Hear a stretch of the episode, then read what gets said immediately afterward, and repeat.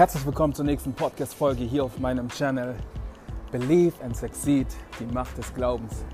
Heute mal aus Esslingen und zwar war ich gerade im Training. Ja, ich bin oft im Training, also ich trainiere so drei bis viermal die Woche zurzeit. In meinen Hochphasen habe ich noch sechs bis sieben Mal trainiert.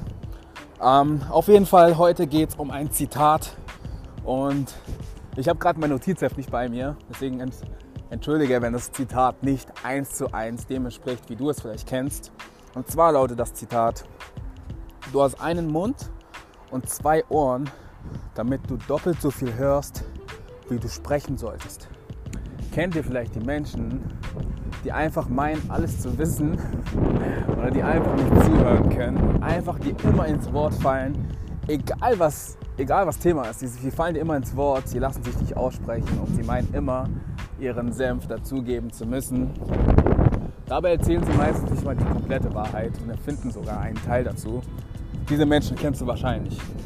Und dieses Zitat soll dir einfach mit auf den Weg geben, dass im Endeffekt du nichts wissend bist. Du hast keine Ahnung und teilweise hast du keine Ahnung, dass du keine Ahnung hast. Ich habe auch keine Ahnung, dass ich keine Ahnung habe.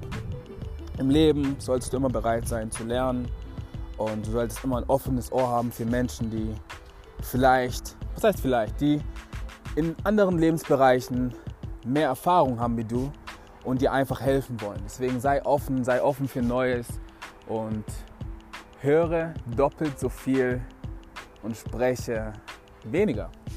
Ja, also das war die Message für den Tag.